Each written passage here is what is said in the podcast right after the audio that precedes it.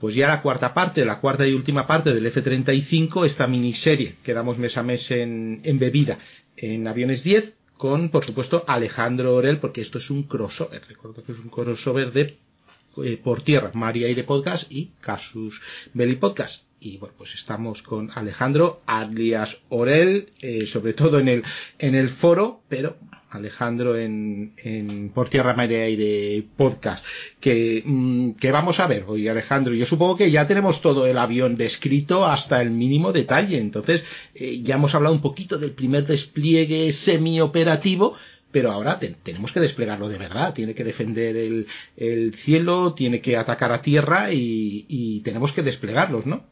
Efectivamente. Bueno, ante todo, gracias Dani por invitarme a, a Casus Belli Podcast y lo que has dicho.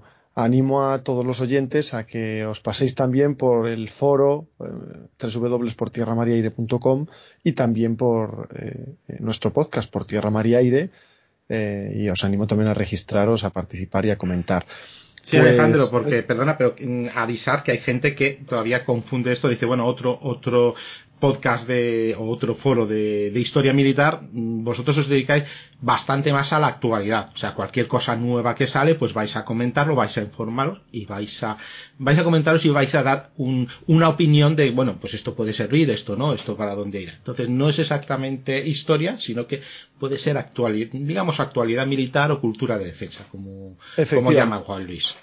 Eso es, tal cual, divulgación y difusión de cultura de defensa y nosotros nos centramos más en, en actualidad de, de, militar y de hecho damos novedades, noticias recientes de, del momento, ¿no? del último mes, de las últimas semanas y luego también además ya sabéis que nos dedicamos a dar temas con invitados que buscamos que vienen a, a explicarnos ciertos temas de mucho interés, efectivamente. Ese es el estilo. Y como bien decías antes, eh, ya hemos hablado de los inicios del programa, del desarrollo de, de, lo que es el diseño, desarrollo de prototipos, de la tecnología, ¿no? lo que es la plataforma y la tecnología que integra. Y ahora vamos a hablar del despliegue y operatividad iniciales de este avión, del F-35 Lightning II, ya sabéis, del programa JSF, el Joint Strike Fighter, el caza de ataque conjunto. Y bueno, eh, antes de nada, yo quiero aclararos que eh, ya hemos ido hablando de las distintas fechas del programa y podemos decir, hombre, 2020 ya tiene que haber mucha, mucha experiencia y mucho contenido al respecto de su despliegue y no tanto, porque hay que tener en cuenta que este avión se ha estado desarrollando en concurrencia, en concurrency, como ya os expliqué, que consiste básicamente en que mientras se estaban desarrollando y probando los prototipos, se han estado fabricando y entregando aviones a las fuerzas aéreas de los distintos países socios, tanto Estados Unidos como socios del programa.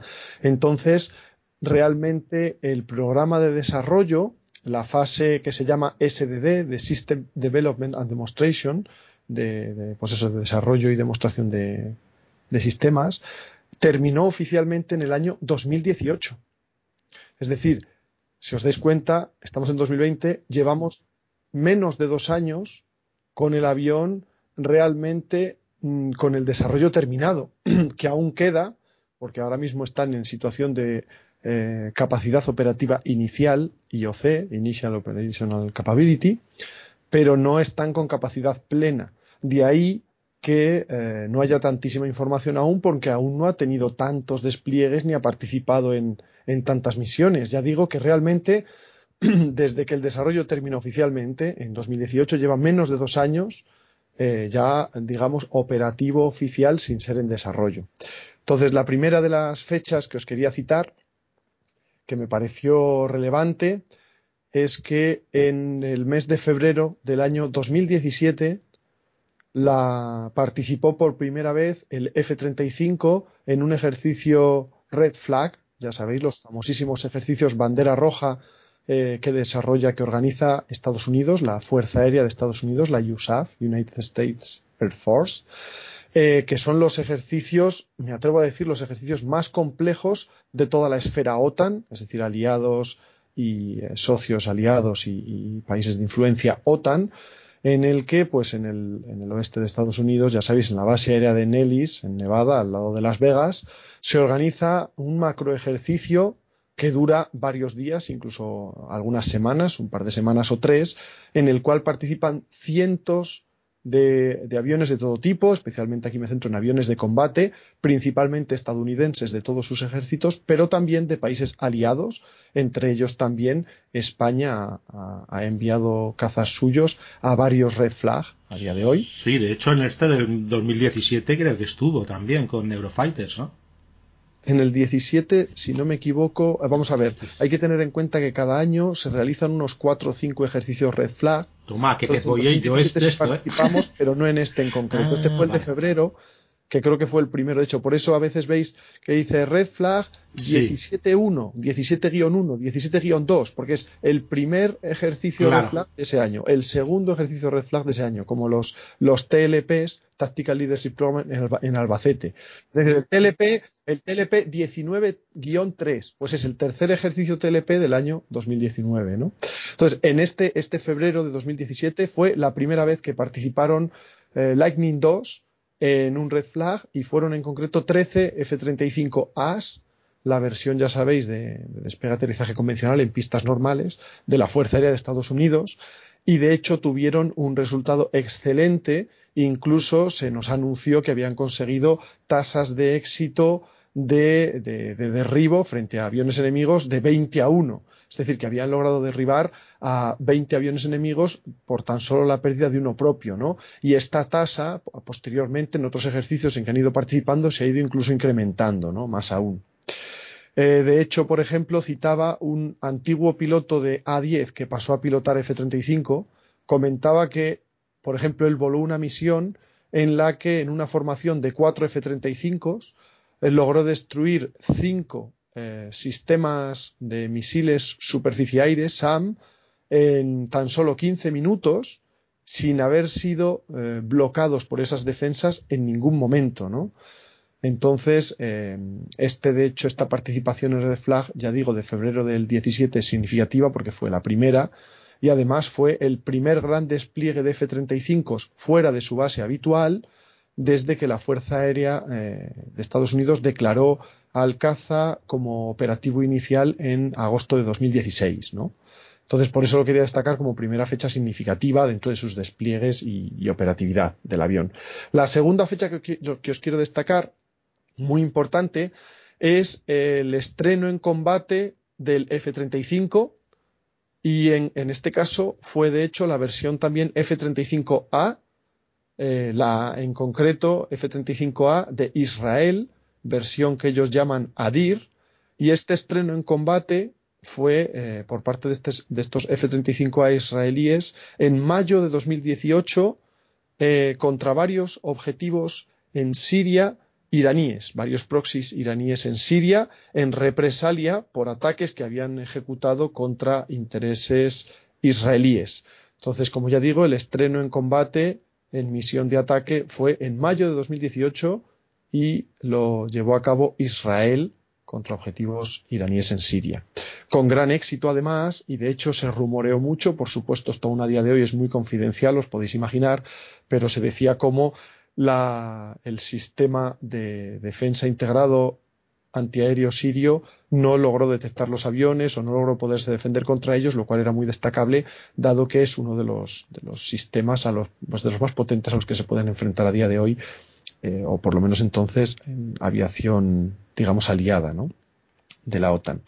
La tercera fecha que os quería dar destacable en cuanto a estos despliegues, ya estáis viendo que son todas muy recientes, del 17, del 18, que se hace cuatro días, como quien dice, esto en aviación de combate no es nada, es muy reciente todo, es que el, digamos, el estreno en combate de F-35 de nacionalidad estadounidense fue en septiembre de 2018 es decir, unos pocos meses después del estreno, eh, digamos, absoluto del modelo, que fue con Israel, en mayo del 18, pues en septiembre del 18, el 27 de septiembre en concreto, eh, el US Marine Corps, los marines de Estados Unidos, desde lanzó un ataque con, unos F-35B, ya sabéis que la B es la versión V-STOL, Vertical Short Takeoff and Landing, la versión de eh, despegue corte y aterrizaje vertical, tipo Harrier, desde el buque de asalto anfibio USS Essex, y eh, ejecutaron una misión de ataque en Afganistán. Así que, como digo, este fue en septiembre del 18 el primer ataque de, con gorditos, con F-35 de Estados Unidos y fueron Bs del, del US Marine Corps en Afganistán. La siguiente fecha que os quiero destacar, ya la cuarta que os destaco, es que la primera vez que una unidad internacional, digamos que F-35 de un país aliado, participaron en un macroejercicio, como es el Red Flag que os citaba antes, fue en marzo de 2019, en el Red Flag 19-2, el segundo ejercicio de Red Flag del 19, en que F-35As italianos participaron este, en este ejercicio por primera vez y ya digo que marcando la primera vez que F-35 extranjeros participaban en, este gran ejercicio, ¿no? lo que es muy significativo por toda la complejidad que supone de eh, una gran cantidad de aviones contra objetivos de, lo, de altísimo nivel simulados con mucho realismo, tanto amenazas aéreas de aviones enemigos como amenazas antiaéreas, es decir, porque tanto son sistemas antiaéreos tanto simulados como reales, que se, obviamente no disparan, pero se ponen en marcha contra, la, contra la, aviación que se está entrenando, y además en un entorno de guerra electrónica real, de entorno de electrónica degradada y muchísimo más. Además, con misiones de todo, todo el día, mañana, tarde, noche, de continuo, en paquetes de ataque combinados OTAN. ¿no? O sea, es un ejercicio muy, muy exigente, el más realista que existe en la esfera OTAN. La siguiente fecha, la, quinta que os quiero citar, es que la, primera vez que ha hecho un despliegue, pero despliegue operativo, no despliegue para un ejercicio dentro de un país aliado, sino la primera vez que el F-35 ha hecho un despliegue operativo a un país extranjero fue en abril de 2019, en que F-35As de la USAF, de la Fuerza Aérea de Estados Unidos, envió a Oriente Próximo, en concreto a Emiratos Árabes Unidos, a la base aérea de Al-Dafra, unos cuantos de, estos F-35A, y este despliegue, este primer despliegue operativo real para operaciones sobre Oriente Próximo, terminó seis meses después. De hecho, este, en este, durante este primer despliegue extranjero, en país extranjero, en suelo extranjero, no desde un buque anfibio, no un portaaviones, el 30 de abril de 2019 fue el, estreno en combate de los F-35A de la USAF en un ataque real sobre Irak. Otra fecha muy significativa en cuanto a despliegue de operatividad, fijaos, es que en enero de este año, en enero de 2020, fue el primer despliegue de F-35Bs de la RAF, de la Royal Air Force inglesa, a un ejercicio Red Flag en Estados Unidos. La siguiente fecha, que ya es la penúltima, sí que os quería citar, a este respecto es que en mayo de 2020, es decir, hace nada, hace cuatro días, en mayo de 2020 terminó el segundo despliegue en Oriente Próximo de F-35As de la USAF, tras seis meses allí. De hecho, nos especificaban que habían hecho 1.439 salidas, volando un total de 7.310 horas y además que lograron mantener un 79% de disponibilidad, 79% de, tasa de, de, de, aviones capaces de realizar misión, ¿no? de salir en misión.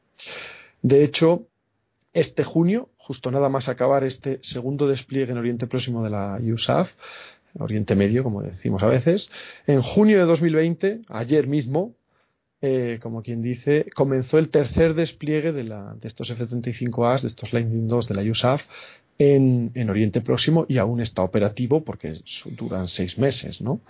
Entonces veremos también qué nos cuentan de este, de este tercero. Entonces, en la parte de despliegue y operatividad, me interesa mucho también contaros eh, cuál es el estado actual del programa, cómo está en estos momentos, la, cuál es la disponibilidad de los aviones, el estado actual del programa, cuándo se espera que llegue a madurar, eh, coste de ciclo de vida y coste del avión, eh, los planes que hay y los países a los que se ha logrado exportar, además de los socios, etcétera. Entonces, eh, voy a empezar esta parte con las bueno, todo lo que estoy diciendo, por cierto, son datos que ha publicado, se han publicado oficialmente, principalmente en Estados Unidos, tanto el Departamento de Defensa de Estados Unidos como el Pentágono, como el, GAO, el Government Accountability Office, la Oficina de Contabilidad del Gobierno de Estados Unidos, que es la oficina de auditoría, la Oficina de Auditoría Oficial de Estados Unidos, que audita todos los programas y especialmente este, que es el, mayor militar de, la historia de Estados Unidos. ¿no? Entonces, eh, por ejemplo, lo que, os quiero comentar ahora es las tasas de disponibilidad de Mission Capable Rates, de las tasas, eso, el porcentaje en que se logran tener aviones disponibles para salir a volar una misión del año fiscal 2019. Os recuerdo que el año fiscal no es exactamente igual que el año natural en Estados Unidos y lo normal es que se tome el año fiscal aproximadamente del 31 de marzo de un año al 31 de marzo del año siguiente, ¿vale? Simplemente porque sepáis el detalle. Entre nosotros solemos decir aunque digan año fiscal, fiscal year, ¿no? FY 2019, pues, año 2019. Pues el último dato que hay de esta, bueno, a todo esto disponibilidad significa, ya sabéis, obviamente, que, y esto ha sido toda la vida así, también en la Segunda Guerra Mundial y en la Primera y en todas, que los aviones de combate necesitan, tras cada misión, necesitan un tiempo de mantenimiento y cada cierto tiempo, cada, cierta hora, cada ciertas horas de vuelo, cuando tienen ciertas averías, requieren ciertas inspecciones mayores que requieren mucho más tiempo de mantenimiento, incluso desmontar partes o desmontarlos enteros, ¿no? Para hacer una revisión completa que lleva varios meses. Esto cada varios años, ¿no?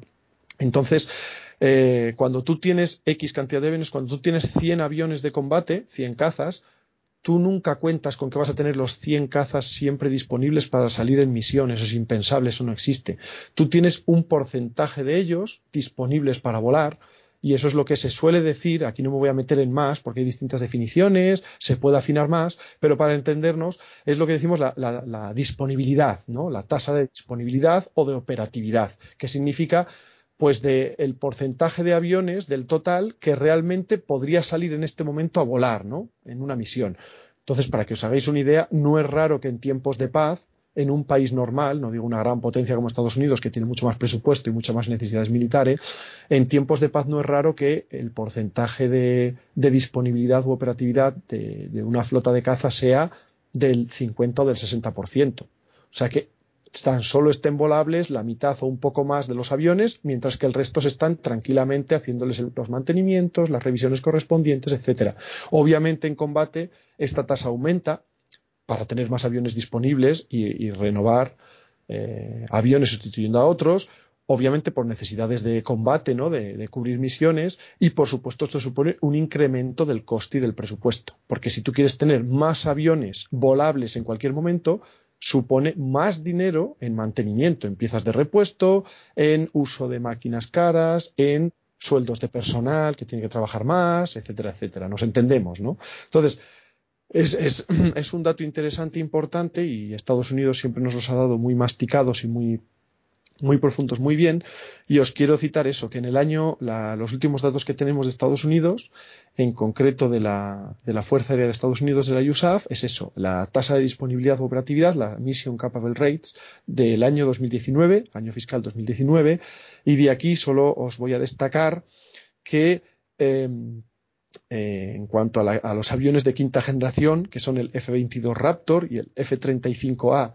Lightning II, la versión de la Fuerza Aérea, es que fijaos que el F-22 solo logró una disponibilidad del 50%, o sea, tan solo la mitad de aviones estaban disponibles, claro, es un avión muy difícil y muy caro de mantener y encima tienen pocos, cuantos menos tienes también es más difícil lograr tener más disponibles, eh, mientras que eh, los teens, como se llaman, los teens son como los, entre comillas, adolescentes, ¿no? porque, y los llaman teen, que significa 10 en inglés, porque es la serie 10. Pues son los F15, F16, ¿no? La serie 10 también era el F14, el F18, esos son los teens, ¿no? Y el A10, pues eh, estos F15 y F16 de la Fuerza Aérea, ya sabéis, F15 versiones C de superioridad aérea y versión E, Strike Eagle, de interdicción y ataque profundo, eh, los F-16C en versiones Block 4042, Block 5052, que son los que tiene Estados Unidos, y también los A-10, los A-10 Warthog o Thunderbolt, tienen una disponibilidad de entre el 70 y el 73%, que está muy bien, porque aquí estamos hablando de la disponibilidad total de la Fuerza Aérea de Estados Unidos, tanto de aviones desplegados en misiones reales como de aviones que están en, Estados Unidos, en el continente, en misiones de paz, ¿no? Entonces, fijaos, el Raptor solo el 50%, en los F-15, F-16 y A-10 entre el 70 y el 73%, y el F-35A, para ser relativamente reciente e inmaduro, un digno 62% de disponibilidad. Aunque no es la planeada para el día de hoy, esperaban tener más, que fuese más alta, desde luego es decente y está bien. Eso sí, las disponibilidades de las versiones B, la de los marines tipo Harrier, y la C, la de portaaviones, la, la versión embarcada, son peores, pues porque son aviones más complejos, por dificultades y porque su capacidad operativa ha sido más reciente, ¿no? Todos esos temas. Entonces, fijaos ese detalle de operatividad, disponibilidad, las Mission Capable Rates. Y como detalle también aquí quiero destacar, porque me interesa a nivel personal, por decirlo para ti, para los oyentes, fijaos que los MQ1 Predator y los MQ9 Reaper, ¿vale? Los Predator de General Atomics, ya sabéis, estos famosísimos drones, aviones no tripulados ya grandotes que se usan principalmente, se usaban principalmente para, digamos, espionaje, ¿no? Recopilación de inteligencia y que ya desde hace varios años también ya también los Reaper son versiones que tienen armas, ¿no? Que disparan tanto bombas guiadas como, como misiles tipo Hellfire, ¿no? Como los que usa el Apache. Pues estos Predator y Reaper tienen una disponibilidad tan bárbara como de entre el 90 y el 100%. Y estamos hablando, ya digo, no solo de los desplegados en combate o en misiones reales, sino también de los que están en el continente en entrenamiento, en situación de paz, etcétera. Entonces, fijaos que los drones tienen una disponibilidad mucho mayor que los aviones tripulados. Para empezar, porque son más sencillos y baratos de mantener, porque de por sí son aeronaves más sencillas y baratas, claro, también mucho más limitadas, no pueden entrar en entornos contestados, es decir, no pueden entrar en un sitio donde haya aviación de combate enemiga, ni la más mínima, o donde haya los mínimos sistemas antiaéreos, y además que son principalmente para espionaje y también para misiones de ataque, pero de momento, a día de hoy, aún bastante limitadas, ¿no? Pero bueno, que aún así tienen esas disponibilidades del 90, entre el 90 y el 100%, que es decir, casi absoluta, o sea, que están disponibles casi de continuo, ¿no? Entonces ese detalle. Pero bueno, el F-35A el 62%, 62 de disponibilidad en ese año fiscal 2019, las versiones B y C eh, peor, pero bueno, que ahí va poco a poco madurando. Y de un informe muy interesante del DOD, del Departamento Department of Defense, del Departamento de Defensa de Estados Unidos para el Pentágono, os quiero ahora también comentar cuál es el estado actual del programa JSF, JSF, el Joint Strike Fighter, de hecho a fecha en concreto de mayo de 2020, que es el último informe que ha salido, pues eso, después del 31 de marzo de 2020, es decir, ya ha acabado el año fiscal 2019 como tal, ¿no? Para tener todos los datos. Eh, y bueno, no sé si querrías decir algo antes de que comente esto también, Dani. La verdad que me ha, me ha gustado el tema que comentases la operatividad, porque claro, nosotros tenemos pensado, nosotros cuando jugamos de pequeños con los aviones, pues todos los aviones que tenemos, todos van al ataque. Claro. sí, claro. Entonces uno piensa, bueno, están todos, ¿no? No, no, eso necesita mantenimiento y el que no. Pero eso de siempre, ¿eh? de siempre, de la Primera Guerra, de la Segunda Guerra, de la Guerra Fría y de ahora eh, yo que sé, ahora mismo a lo mejor un tren de aterrizaje mal calibrado puede representar unas cuantas horas o no o a lo mejor tener que pedir algo a, la fábrica. Hay cosas que no se pueden eh, reparar a pie de pista. Hay pistas que no están preparadas para absolutamente nada y hay pues a lo mejor las pistas que están al lado con un con un contrato de mantenimiento importante, pues pues bien, pero ¿quién te dice que una pista que has desplegado esto en una pista africana, por ejemplo, para apoyar ciertas operaciones y no has y además no eres Estados Unidos, que eres pues otra potencia y ha tenido que, que trasladar ahí, mm, va a tener un ritmo de bajas bastante más alto precisamente por esto, por la falta de, de mantenimiento que no puedas hacer en ese en ese momento, ¿no? O pedir pide piezas, pide piezas y a lo mejor tú y no no es que pidas directamente a eh, porque eres la la USA Force, no, a lo mejor eres mm, Turquía o Italia que tiene que pasar, vete a saber por dónde para que te traiga las piezas y luego a lo mejor el software hay que tocarlo y espera que te tocan el software, ¿sabes? Entonces, es, es importante que haya conseguido esta tasa de tan alta del 60 y pico por ciento. Que bueno, yo supongo que son en, en, situaciones ideales. Veremos ya en un conflicto mm, serio que eso, bueno, vas a contratar muchos más mecánicos, vas a tener la logística, la vas a agrandar. perdón, iba a decir que efectivamente, vamos a ver, hay que tener en cuenta que, dado que de momento la mayoría de F-35s no están en operaciones reales porque aún están bastante inmaduros, ¿no? Pues claro, mm, están normalmente en circunstancias relativamente buenas de estar en su país o en sus bases o en sus bases móviles, como es un portaaviones o un buque anfibio. Sí, claro.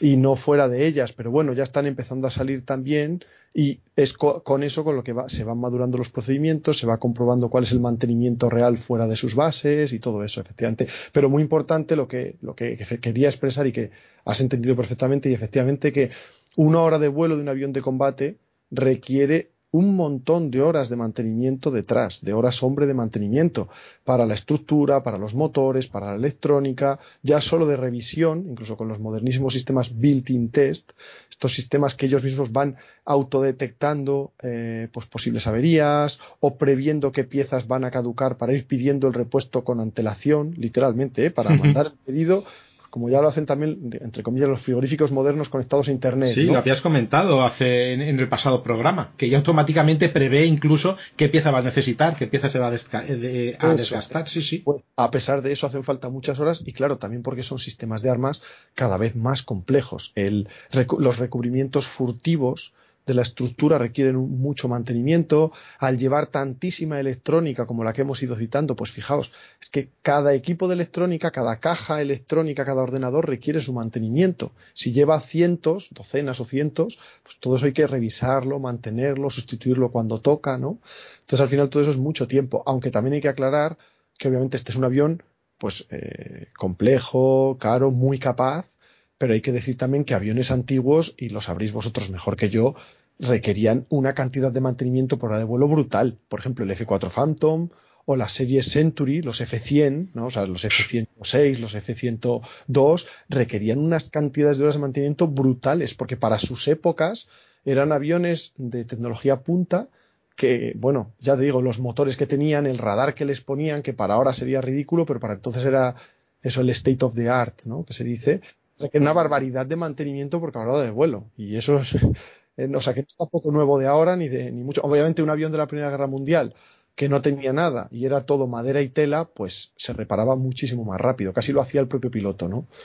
es un decir. No, no, desde luego, le ponían un trozo de tela, le ponían un poco de laca. Eso lo hacían con, con los Hurricanes incluso y ala, a, volar. Ahora ya, no, ya no es así. Ahora que mm, me acuerdo, los F-106 comentaban que había un momento que la operatividad real era de un 5% para defender el NORAD, el espacio que, o sea, lo que tenía el NORAD dispuesto. Digo, sí, el espacio aéreo propio. Sí, sí, sí, sí, sí, ese y el, y el, y el canadiense, ¿no? Y decían que era por el ordenador, que eran estos ordenadores gigantescos dentro de, de la, del morro del, del F-106 y que decían que era un problema, dice, bueno, si, espero que no se les ocurra a los rusos atacar ahora porque, porque lo tenemos mala. Sí, sí, sí, no, la verdad que era un montón, era un montón de horas y era cuando empezaba todo, cuando los primeros radares, cuando los primeros motores, no es como ahora, que tiene un desarrollo de 20 años. Antes en dos años tenías que estar volando. Eso es. Pues efectivamente, una vez dicho esto, ya os digo, os voy a comentar de este informe oficial de los propios Estados Unidos el estado actual del programa a, mayo de 2020, que es mm, de rabiosa actualidad, lo más reciente que hay así generalizado, en el cual se comenta, de hecho, eh, que nos recuerdan que el F-35 Lightning 2, el gordito, está actualmente en, en, LRIP, Low Rate Initial Production, lo que ya se había comentado de que está en producción de baja cadencia, es decir, se está produciendo aún a, a poca tasa, a baja tasa de fabricación, en poca cantidad, eh, ya os dije que esto viene porque aún se considera que está en desarrollo, aún está inmaduro, aún no está eh, dando los rendimientos pues de, operativos, de disponibilidad, de capacidad de emisión que se requería para día de hoy a los distintos ejércitos y entonces están frenando aún el sobrecoste que tiene el retraso, aún están frenando el que se empiece a producir en masa, ¿no? La producción ya a plena cadencia. Entonces nos recuerdan esto y que ya se han entregado eh, más de 550 F-35 por todo el mundo, principalmente a Estados Unidos, pero no, únicamente. De hecho, de estos más de 550, de momento quien más tiene es la USAF, que tiene más de 200, ¿vale? F-35As. De hecho, nos recuerdan que eh, de estos más de 550, eh, unos 360 están en servicio en Estados Unidos, en los tres ejércitos, en la US Navy, USAF y US Marine Corps. De hecho, nos comentan también que mm, mensualmente salen de fábrica, de la fábrica de Lockheed, entre 4 y 5 aviones eh, y que de hecho la tasa de producción está planeado que, se incremente hasta 120 aviones al año en este año 2020, que llega a ser de 120, 120 aviones este año, o a finales del año pasado y este año ya tenía que cumplirse. Y de hecho, nos recuerdan también que eh, teniendo en cuenta que se ha estado se está se ha estado y se está desarrollando en concurrencia esto ya digo los prototipos se están probando mientras ya se están fabricando y entregando aviones que realmente son aviones de preserie como quieres decirlo pero no de serie porque aún, está en desarrollo el avión en sí no el, el, el F-35 eh, que bueno que estuvo en eso en, en, la fase de desarrollo SDD System Development and Demonstration hasta entre octubre de 2001 y hasta abril de 2018 y de hecho esta fase de desarrollo realmente formalmente continúa hasta que termine la fase actual que empezó en diciembre de 2018 que es la denominada DOTIE que es la em, Initial Operational Test and Evaluation es decir la operación y eh, la, la evaluación operativa inicial ¿no? De hecho, esperan que la, producción, la fabricación a plena cadencia, eh, se decida tomar por fin, eh, que la decisión de empezar esa producción a plena cadencia se tome en el año fiscal 2021, es decir, el año que viene. Y lo está deseando como agua de mayo Lockheed para, obviamente, a ellos les interesa empezar a fabricar más al año para lograr reducir también costes, ¿no? De, producción. Ya sabéis que la economía de escala siempre cuenta. Recordad lo importante que decía de esta concurrency, esta desarrollo en concurrencia, que es lo dicho. Este avión es el, el, primero reciente en el que se hace, se ha demostrado un fracaso porque ha generado un sobrecoste y un retraso enorme, pero si hubiese sido exitoso, ahora mismo todo el mundo desarrollaría en concurrencia y oye, quien no arriesga no gana, ¿no? También hay que intentarlo y consiste en eso, en que cuando aún están volando los prototipos, están probando, aún el avión no está afinado, ya se están fabricando y entregando aviones a los ejércitos, con lo cual luego a esos aviones, como bien recordabas antes fuera de micro, a esos aviones que ya se han entregado hay que luego mm, parchearlos con todas aquellas modificaciones tanto de software como de hardware. También hay que quitar y sustituir ciertas piezas, incluso de estructura, de electrónica, de todo, que se han demostrado pues defectuosas o que no cumplen o que no son adecuadas. Y claro eso es obviamente un avión que se produjo el primer año eh, no, no habrá que habrá que meterle muchos más parches que un avión que se ha producido este mismo año porque el de este año ya el que ha salido de fábrica prácticamente ya es el avión digamos definitivo con todo ya aprobado. Sin embargo el que se entregó en 2013 es un avión que se entregó cuando aún estaban los prototipos que casi, entre comillas, ni habían volado, con lo cual han tenido que meter una cantidad de parches, de ñapas y de cambios enorme que cuesta un montón de dinero, que es el tema. Además de que son aviones que a nada de entregártelo ya hay que parchear, es que encima eso a ti te cuesta un dineral que ya pagaste de por sí por el avión bastante, ¿no? Pero bueno, eso ha sido así. En, eso lo habíamos dicho antes. Lo siguiente que comenta es que en, en junio en junio de 2019, el Departamento de Defensa de Estados Unidos y Lockheed Martin, es que bien pronunciado, no me sale bien, pero Lockheed Martin, Lockheed Martin, ¿no? Lockheed Martin, eh, alcanzaron un acuerdo inicial para la producción del lote número 12 del F-35. Recordad que como todo avión que se produce en masa y a lo largo de muchos años se va produciendo en lotes, ¿no? En bloques o lotes, como lo llaman. Eh, llegaron a un acuerdo para la producción del, del lote número 12 con opciones para los lotes número 13 y 14. Es importante aquí conseguir, especialmente para tanto para el gobierno por un lado para abaratar costes como para la industria para conseguir contratos fijos ya más asegurados, ¿no? De más cantidad, el conseguir lo que se llaman contratos plurianuales para varios lotes, es decir, no que te contraten para el año que viene quiero 200 aviones, sino para los próximos tres años quiero 480 aviones, ¿no? Eso al final es beneficioso, aunque es muy difícil de negociar, sobre todo cuando es un avión inmaduro, que es el tema. El caso es que finalmente en octubre de 2019 llegaron a un acuerdo el Departamento de Defensa y Lockheed para la adquisición de 478 F-35, no solo para Estados Unidos, aquí hablamos de para Estados Unidos, para los socios y para exportaciones, para clientes externos, ¿no? Por 34 mil millones de dólares eh, y estas negociaciones incluían, cubrían los lotes 12, 13 y 14, de los cuales pues 105, 149 aviones para el lote 12, 160 para el lote 13 y 169 para el lote 14, aún ya digo en producción a baja cadencia. ¿eh? Y de hecho es aquí el famoso, lo famoso que oíamos ya el año pasado, de que para este lote 14 previsto para 2023, 2000, sí, para 2023 más o menos, se alcanzaba en la versión A, en el F-35A, un coste por avión flyaway, es decir, un coste por avión pelado, es decir, sí, con su motor, con sus sistemas y tal, pero que literalmente no podría ni volar porque no incluye ni entrenamiento, ni repuestos, ni mantenimiento, ni logística, nada de nada de nada, ¿vale? Pues cada avión F-35A, la versión convencional, pelado, salía por 80 millones de dólares. 79,9, 79,8, 80 millones de dólares. Y ahí se decía, ¡guau! 80 millones de dólares que es mucho menos de lo que cuesta la unidad de cualquier otro avión que existe, incluyendo el Rafale, el Eurofighter, por supuesto, el F-22, ¿no?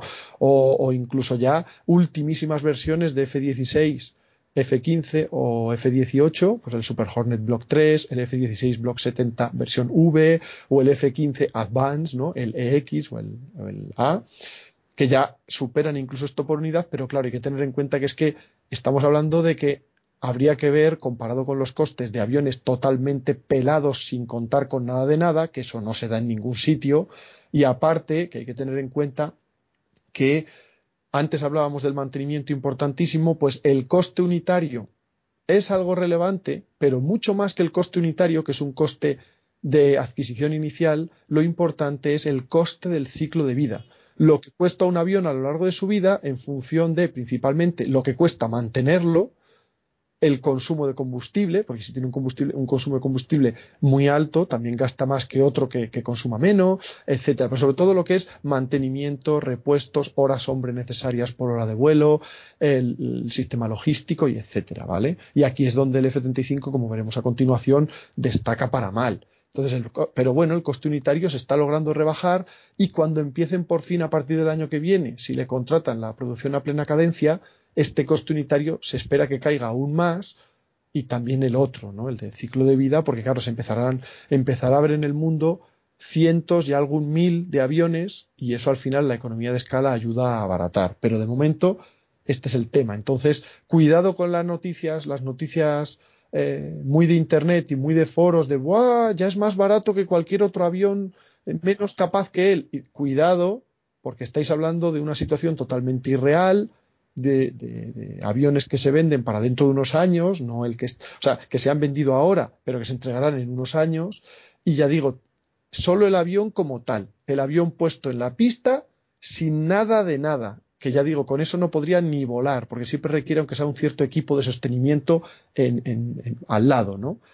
Pero bueno, es ese detalle. De hecho, en los contratos reales, no sé si lo tengo por aquí anotado, pero en contratos reales recientes que se ha visto a países que ya son clientes y ya tienen F-35, si tú divides el coste del contrato entre la cantidad de aviones que se les están entregando, qué casualidad que sale por avión, pues ciento y mucho, doscientos, doscientos y poco millones de dólares. ¿Por qué? Porque incluye entrenamiento, mantenimiento, repuestos, ciertos años de cadena logística y mil cosas más, ¿no?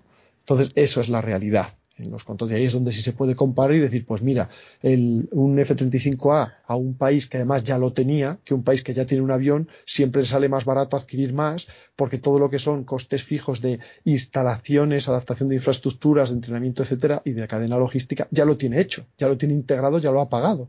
Y aún así sale por 200 millones la unidad, contando todo, para uno que ya lo tiene, ¿no? Entonces, tengamos eso en cuenta. Pero bueno, pasando al siguiente punto que os digo de este informe, ya digo, de estado del programa a mayo de 2020, es que eh, actualmente, bueno, ya sabéis por supuesto que los eh, cazas de combate actuales son más, son ordenadores volantes, eh, más que casi plataformas en sí que llevan armas. Entonces, como tales ordenadores están repletos de software, de distintos softwares, porque son un montón de ordenadores, cada uno con sus softwares, más luego uno que lo aúna todo, ¿no? que lo integra todo y lo fusiona todo. Eh, entonces, eh, para el desarrollo y la evolución de estos aviones, ya no solo se habla de, bueno, es la versión A, la versión B, la versión C, el bloque 1, el bloque. Ya se habla también de las versiones de software, sobre todo de lo que es el software central, ¿no? Digamos el software operativo central, que es el software madre de todos los demás. Pues luego hay software del radar, software de armamento, software de motor y mil cosas más, ¿no? Entonces, en el caso del, del F-35, el, el, el software que considerarán maduro, el que será ya el, el, avión con el software plenamente operativo de combate es lo que denominan el software Block 4, el bloque 4, ¿vale? Que es el, el primer bloque de software que contendrá eh, la capacidad de combate completa y toda la panoplia esperada de armamento, incluyendo, por ejemplo, eh, la Small Diameter Bomb 2, la bomba de pequeño diámetro 2, que ahora ya la denominan Stormbreaker, la rompedora de tormentas, ¿no? E incluirá incluso en, algunos de ellos capacidad nuclear, ¿no? De todos modos, ya nos están especificando, este bloque 4 es esperado para el año, si no me equivoco, efectivamente, 2023, ¿eh? O sea, se espera que para 2023 tengan este bloque 4, el software ya maduro, a partir de ahí luego, como va a durar hasta 2070 o por lo menos este avión, llegarán al bloque 48, ¿no? Pero de momento el que se considera maduro ya es el bloque 4, entonces terminado el desarrollo, maduro, primera versión madura, para 2023. Y ya nos están diciendo que este bloque 4 no estará disponible para todos los F-35, sino que requiere que los aviones estén actualizados con una mejora todo esto recordad por el desarrollo en concurrencia, los parches y tal, pues requiere que los aviones tengan un parche denominado el TR3 o Technical Refresh 3, literalmente el refresco técnico 3, eh, que es un cambio de hardware, no es de software, sino de, equipos, físicamente, de electrónica, de sistemas y etcétera. Entonces, em, fijaos que nos están diciendo que solo podrán tener este software Block 4, que es el que considerarán el primero maduro, con la plena capacidad combativa que esperan para el avión en el año 2023, solo para los aviones que tengan este Technical Refresh 3, este TR3, y nos están diciendo también que eh, se espera que los, que los nuevos F-35 fabricados empiecen a recibir este TR3 en el lote 15 planificado para el año 2023. Aquí tengo una duda. Mira, eh, Alejandro, mm, ¿todos los softwares son compatibles con eh, todos los tranches? Quiero decir. sí, pues no.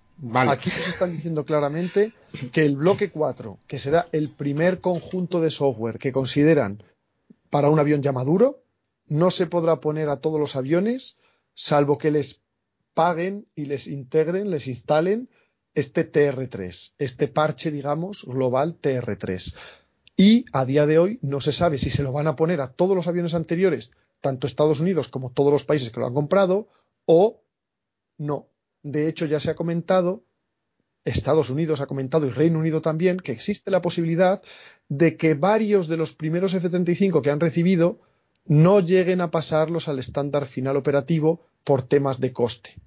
Igual que pasa con el F-22 Raptor, que una treintena de ellos no los han pasado al último estándar, al último bloque de software, con lo cual, aunque son aviones de combate, igual que los F-35, pero no tienen la capacidad combativa plena y no son aviones en principio para desplegar en operaciones reales. Son aviones que se usan dentro del país para misiones de entrenamiento, ejercicios, misiones de defensa aérea del país, a ejercer de agresores, ¿no? de aviones, enemigos simulados, etcétera. O sea que fijaos que así están las cosas. Igual que, por ejemplo, países Eurofighter que dejan sus tranche 1 sin pasar al siguiente nivel, ¿no? Como por ejemplo Reino Unido, y que eh, pues los va a usar para esas misiones, defensa aérea del país, ejercicios, agresores, entrenamiento, pero no lo que es para despliegues operativos reales al exterior, ¿no? misiones reales. Eh, entonces, nos comentan esto y nos dicen, de hecho, que desde mayo de 2019 esta, esta auditoría eh, estadounidense ha encontrado que el coste de desarrollo del software del F-35 eh, ha sufrido un sobrecoste de aproximadamente el 14%, lo que supone nada más y nada menos que 12.100 millones de dólares, principalmente debido a retrasos en el calendario. De hecho, nos dicen que actualmente el programa Joint Strike Fighter espera, eh, por desgracia, que la entrega de este bloque 4 de software sea entregado con a lo largo de dos años más de retraso, de manera que se empezará a entregar entre 2023-24 y no se terminará de entregar hasta 2026 en los aviones. O sea, estamos diciendo, fijaos, eh, cuando os decía antes que el avión aún no ha terminado el desarrollo, que aún está verde, que cuando hablamos de despliegue de operatividad, cuidado, que aún tiene que madurar y mucho, ¿no? Eh, y de hecho nos dicen también que muchas de las capacidades que se esperaban para el F-35 en 2019 han sido también retrasadas. De hecho, aquí os puedo decir también, por ejemplo, que se esperaba que tuviese ya la Small Diameter Bomb 2, la, la Stonebreaker, y que como no le va a llegar hasta 2023, 2024, pues, pues le han tenido que, integrar, eh, eh, que integrar de, entre comillas, emergencia la GBU-49, que es una bomba de guía dual láser inercial GPS, que no llega ni de lejos a las capacidades de la SDB2, pero es la que le permite actualmente al F-35 atacar blancos pequeños muy móviles en circunstancias casi todo tiempo, ¿no? Eh, porque no podía, si no era con integrando este arma de circunstancias hasta que llegue la suya definitiva. Entonces, bueno, para que veáis cómo andan las fechas y el desarrollo de este software bloque 4 y bueno, las dificultades, retrasos y sobrecostes que hay. También nos dicen en este informe que eh, de hecho, eh, comenzaron en 2018 a combinar en un esfuerzo conjunto el, desarrollo de mejoras tanto de software como de hardware en eso, en un esfuerzo conjunto denominado como el C2D2, no es R2D2 de milagro, de la galaxia, que es el Continuous Capability Development and Delivery, ¿no? Y bueno, también nos citan, por ejemplo, el famoso sistema ALICE, el Autonomic Logistics Information System, el, con perdón, terrible sistema de apoyo logístico del avión que se ha demostrado pues que demasiado eh, que falla demasiado, que no es no es útil ni conveniente, aunque y han desarrollado el nuevo programa de logístico que aún no está integrado de hecho, eh, porque resulta es el Odin, os lo comenté ya el Odin como el dios nórdico, por Operational Data Integrated Network.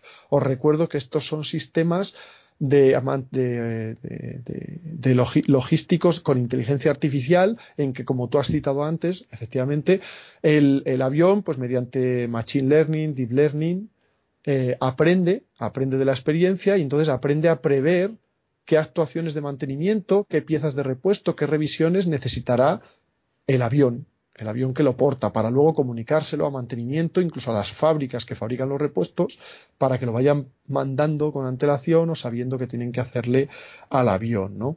Entonces, bueno, la primera versión en Alice no se ha demostrado, bueno, que generaba unos problemas de disponibilidad muy grandes porque daba muchos errores. Han desarrollado este nuevo ODIN, están en ello, pero fijaos que también nos dicen que este ODIN, este, el nuevo Alice, Em, solo funcionará en los F-35 que tengan este, ese parche que os dije, esa modernización técnica Refresh 3, que no empezarán a tener realmente completa hasta 2023, que eso que dicen de hecho que comenzará con la adquisición del lote 15 de aviones en 2023. Eh, y dice que es que ese paquete Technical Refresh 3, que es de hardware, incluye cosas tan serias, para que veas que no es solo, bueno, una pequeña modificación de software, no, no, incluye cosas tan serias como un nuevo procesador, un nuevo procesador integrado, unos nuevos núcleos de procesador integrado para el ordenador principal del avión, eh, una nueva pantalla panorámica de cabina, una nueva eh, unidad de memoria mejorada para el almacenamiento de datos y capacidad de proceso del avión, etcétera. Entonces nos dicen eso, que hasta, hasta que en 2023 tengan ese TR3 y puedan integrar el sistema logístico ODIN, los F-35, que recordad ya van entregados más de 550 y para 2023 serán, no sé si eran cerca de 800, ¿no? según lo que he dicho, o más bien casi cerca de 1000, pues esos F-35 hasta entonces tendrán que seguir usando el ALICE en versión 3.5. Para que y ya nos han dicho que ese ALICE que da muchos errores, que es muy problemático, etcétera, ¿no? Lo siguiente que nos comentan interesante que os quiero destacar en este informe, ya digo, del Departamento de Defensa y del GAO de Estados Unidos, es que eh, algunos de los F-35A de la Fuerza Aérea de Estados Unidos, de la USAF, serán lo que denominan aviones Dual Capable Aircraft, DCA, aviones con capacidad dual, refiriéndose a que tendrán la capacidad para usar armamento nuclear. En concreto, eh, esta capacidad nuclear llegará con el software Block 4, este que digo que es para partir de 2023 y hasta 2026, y se espera que la capacidad inicial sea con la bomba nuclear B61-12, que por si no lo sabéis, la B61 es muy antigua, seguro que ya habéis hablado de ella en episodios anteriores porque es, es, muy conocida de la Guerra Fría, pero la B61-12 es la ultimísima versión que se está terminando de probar aún a día de hoy, que es la primera bomba nuclear guiada por láser. Es decir, que es una bomba nuclear guiada. Hasta ahora eran o misiles nucleares, pues normalmente intercontinentales, o misiles de crucero lanzados por bombardero, o bombas tontas. Lo que lanzaban los cazas, cazabombarderos, eran bombas no guiadas. Pues en este caso la B-6112 es de guía láser, ¿vale? 40.000 millones eh, va a costar armar con, con esas armas nucleares así por la tontería, ¿verdad? Sí, sí, sí, que creo que lo recortaron, pero bueno, luego pondrá sobre, sobre costes y ya veremos. Eso es. Y bueno, eh, para que os hagáis una, bueno, lo dicho, que esta capacidad, esa Dual Capable Aircraft, esta capacidad doble con armamento nuclear para cierta cantidad de F-35As de la Fuerza Aérea, le llegará, pues eso, a partir de enero del 23 con ese software bloque 4, ¿no? El siguiente punto que quiero destacaros es la parte de lo que son en ventas, ¿no? Eh, ventas de aviones, a qué países y en qué cantidad, ya cité parte de ello, pero quería dejar aquí la parte total porque también es importante en cuanto al estado del, del programa, ¿no? Del Joint Strike Fighter. Y los datos, a, los datos del informe son a diciembre del 19, muy recientes, pero yo los he actualizado a una más reciente con, con últimos contratos de este mismo verano de rabiosa actualidad. Y lo que nos decían es, es que en total que se han entregado lo que os decía, más de 550 aviones, de los cuales unos 280 eh, ventas a, países extranjeros, es decir, a países que no son ni Estados Unidos, ni Reino Unido, ni otros socios del programa. ¿no? Y a estos, a, estos a estos clientes de exportación se les han vendido unos 280 aviones a través del programa de Foreign Military Sales, el FMS, ¿no? el famoso FMS estadounidense. Entonces nos recuerdan que la Fuerza Aérea de Estados Unidos, la USAF, tiene planeados eh, 1.763 F-35A la versión CTOL, Conventional Takeoff and Landing, de despegue aterrizaje convencional en pistas terrestres normales, de los cuales tiene actualmente entregados más de 200. La, y recordad que ya han participado en misiones de ataque en Oriente Próximo y han sido desplegados varias veces allí. La US Navy es un caso eh, muy peculiar dentro de Estados Unidos porque han comprado y están recibiendo, ya están terminando, casi 600 F-18 Super Hornet y Growler frente a un plan de adquisición de tan solo 270 F-35Cs, con lo cual eh, van a tener casi el doble de, de F-18 que de F-35. Tanto que dicen de que si la cuarta generación, la quinta es mucho mejor y tal, pues Estados Unidos mismo hay ejércitos que no lo tienen tan claro, o que al menos les ha pillado el toro y que al final la quinta van a tener bien poquitos para ser Estados Unidos es el que tiene realmente la pasta, pero bueno, que Estados Unidos también cuando ha visto que un avión funciona y a lo mejor y que es antiguo, da igual, funciona, me funciona para lo que necesito, claro, es antiguo y ya lo conocen mejor los mecánicos, no sé. Sí. Ahora mismo yo los portaaviones estoy viendo los F-35 y Super Hornets, casi casi te hacen todo ellos. Pues como decía, efectivamente, eh, la US Navy, curiosamente, tiene pedidos y ya prácticamente entregados todos casi 600 F-18, Super Hornet y Growler, creo que eran unos 570, que es casi el doble que lo que tienen planeado de F-35Cs, que son 273. Entonces, realmente en la Armada de Estados Unidos, un cuarta generación como es el F-18 tiene y va a seguir teniendo bastante más peso que el quinta generación, que es más reciente y más capaz para que veamos que no siempre hay que verlo todo como blanco o negro, ¿no? Hay que ver también los puntos medios. Y esto hablamos de la todopoderosa US Navy, de, los todopoderosos Estados Unidos, que no son cualquiera. Y luego, y por último de Estados Unidos, el US Marine Corps, los marines de la Infantería Marina de Estados Unidos, tenía previstos comprar 353 F-35B la versión V-STOL tipo Harrier, ¿no? Y 67 de la versión C, de la versión de portaaviones estándar. Recordad que ellos también se despliegan en los portaaviones de la US Navy, ¿no? Eh, aunque eh, recientemente en esta replanificación que han hecho en que quieren eliminar todos sus carros de combate, varios helicópteros, varios V-22 Osprey, también han dicho que posiblemente eh, recorten su pedido de F-35B en unos 50, de manera que se quedarían en unos 300, ¿vale? En cuanto a socios, a los países participantes en el programa Joint Strike Fighter, recordemos que Reino Unido es el único socio real, en el sentido de socio de cero, socio desde el principio. Recordemos que desde finales de los 80 estaba ya con Estados Unidos en el programa ASTOBL para sustituir al Harrier.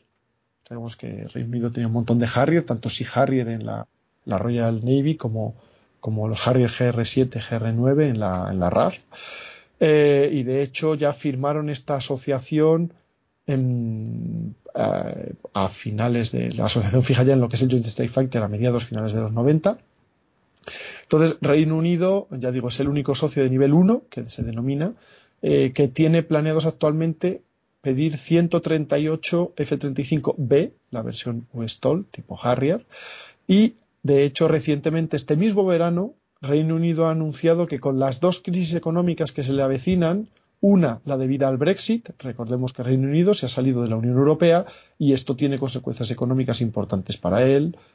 Y además de eso, también con la crisis económica que va a conllevar el, el coronavirus, el SARS-CoV-2, el COVID-19 o la COVID-19, pues con estas dos crisis económicas que se le vienen encima, ya ha dicho que planea recortar significativamente sus fuerzas armadas, todos sus ejércitos, tanto en hombres como en materiales y sistemas, y entre otros ya ha dejado caer que podría llegar a recortar sus planes de adquisición de F-35B a la mitad, es decir, de 138 a unos 70. Entonces ya veremos qué, qué pasa, pero hasta ahora suele cumplir lo que dice y lo que prevé. En plan de recortes sí, desde luego. El, eh, socios de nivel 2, el programa Joint Strike Fighter tiene dos, que son Italia, que Italia recordemos que había planeado comprar 131 F-35, de los cuales 69 de la versión A y 62 de la versión B, pero redujo sus aspiraciones a un pedido final de 90 aviones,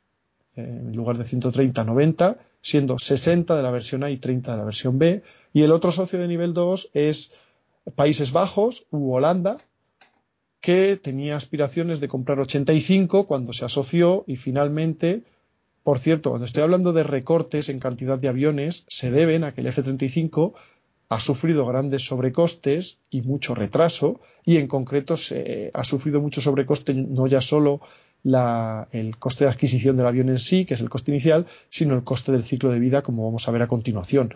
De hecho, las fuerzas aéreas de varios países que lo han comprado han tenido, como estáis viendo, que recortar cantidad de aviones porque no podían permitirse su sostenimiento o bien si para mantener cifra de aviones han tenido que incrementar su presupuesto si es que podían o cancelar otros programas para poder alimentar el, todo lo que es el mantenimiento del F-35 por lo caro que es, lo mucho más caro de lo que era planeado, ¿no?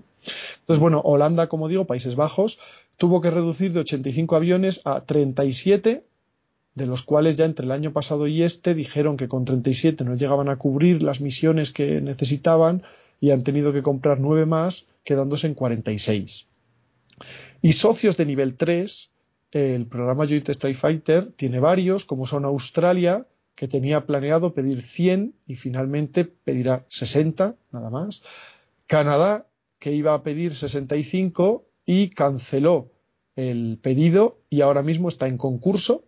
Tiene, eh, están en concurso en Canadá el F-35, el Super Hornet, el F-35 Lockheed, el Super Hornet de Boeing y el Gripen de Saab.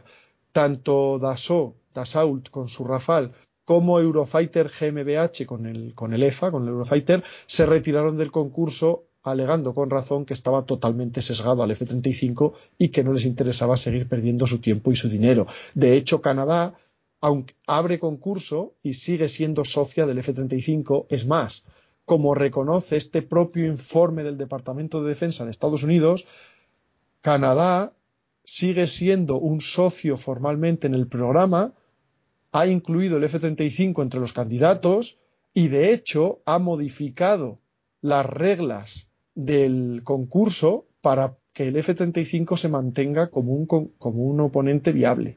O sea que es bastante vergonzoso. Además, todas las partes del NORAD, Canadá y Estados Unidos están juntos en este sistema de defensa aérea del continente, de todo el continente norteamericano, bueno, menos México, de los Estados Unidos y Canadá, y por tanto a Canadá está claro que va a ser F-35 porque es lo que también mejor le conviene, más le conviene a Estados Unidos, para su propia defensa, ¿no? Pero bueno, en todo caso lo dicho. Dinamarca Dinamarca eh, es otro país, por cierto, que era socia del F-35, abrió, abrió, concurso debido a su retraso y a su sobrecoste, pero manteniéndose socia del F-35 y al final, oh, qué sorpresa, ha comprado el F-35 y dices, concho, estos socios que os estoy diciendo, menos Reino Unido que llevaba desde antes, todos estos socios llevaban siéndolo desde muy finales de los 90, muy principios de este siglo, lo que implicaba tener acceso a información confidencial, pagar unas cuotas, Mm, recibir ciertos retornos en económicos industriales, entonces no es fácil salirte de esto. Y entonces sigues y sigues siendo socio, estás en concurso, ya me entendéis. O sea, ya tienes un pie metido en uno y dices, no, pero abro concurso, pero sigo con el pie metido allí. Pues está claro cuál va a ganar, ¿no? El caso en Dinamarca finalmente adquirió 27 F-35, bastante menos de los que tenía planeados también. Fijaos qué cantidades estamos diciendo, aunque sean países pequeños, son países que tenían el doble de F-16, el doble o el triple de F-16. ¿eh? Y esto digo después de recortar ya el F-16 también. Pero bueno, Noruega es otro socio de nivel 3 que eh, se comprometió a 52, de momento eso se mantiene.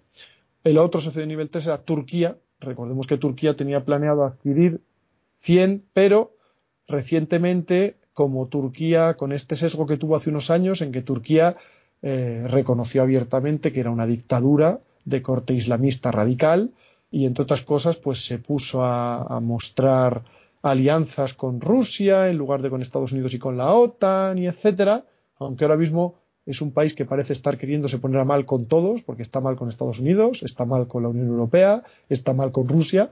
El caso es que decidió comprar el sistema antiaéreo avanzado S-400 ruso, y Estados Unidos ya le había dicho que como siguiese con esa con la adquisición de ese sistema que no le iba a que, que le sacaba del programa y que no le iba a entregar ni a vender F-35 porque no iba a vender su, su caza tecnológicamente más avanzado a un país que al mismo tiempo tuviese el sistema antiaéreo de los más avanzados del potencial enemigo que es Rusia es lógico, ¿no? También por rollos políticos y etcétera, obviamente. Y el caso es que finalmente Turquía se mantuvo en sus 13 y Estados Unidos la, la sacó del programa tuvo que buscar proveedores alternativos porque en Turquía se fabricaban ciertas piezas para el F-35 y eh, pues está viendo a ver cómo recoloca estos 100 pedidos porque no son pocos. De hecho, Turquía iba a ser uno de los compradores más importantes de F-35 y de hecho los ocho primeros que ya estaban fabricados y, en los que se estaba entrenando los pilotos turcos en Estados Unidos, finalmente se los queda la Fuerza Aérea de Estados Unidos. Y luego también hay una figura, ya no son socios, pero que se llaman los Security Cooperative Participants, participantes de seguridad seguridad cooperativa, que son Israel y Singapur, que digamos que tenían prioridad a la hora de recibir información del avión y de comprarlo. Eh, y efectivamente Israel finalmente ha comprado, compró el F-35A, compró 50, de los cuales ya ha dicho que quiere 25 más. Eh, y Singapur finalmente también se animó a, a comprarlo y ha firmado por, eso sí, aquí la cifra es ridícula, pero ha firmado por cuatro aviones más ocho opcionales. Es decir, eh, creo que es la primera vez que oigo por la compra de menos cantidad que las opciones, ¿no? En firme. Y entonces compra cuatro F-35 con opciones a comprar ocho más eh, para un total de 12 si llega a ejecutar opciones. Que algo tendrá que ejecutar porque como solo se quede con cuatro aviones, imaginaos, cuatro aviones con un 60-50% de operatividad es dos aviones disponibles, tres, que, vamos, que os digo que tener cuatro aviones es no tener. ¿Vale? Tener una docena, que es a lo que a lo mejor podría llegar a aspirar nuestra Armada, la Armada Española, para sustituir al Harrier, una docena todavía te da operatividad, te da aviones disponibles, pero con cuatro, no. Eso es, recordad también luego ya clientes de exportación, es decir, que no eran socios de ningún tipo, ni, cooperantes, ni nada, han sido Corea del Sur, eh, de acuerdo en que hizo concurso y ganó el F-35 y compraron 40 F-35A y recientemente han anunciado que compran también 20 de la versión B para operarlos en sus buques anfibios, es decir, para operarlos embarcados. O sea que Corea del Sur se suma al reducido y selecto grupo de países con aviación de combate embarcada, además con F-35B, que tiene una capacidad muy notable. También eh, cliente de exportación ha sido Japón.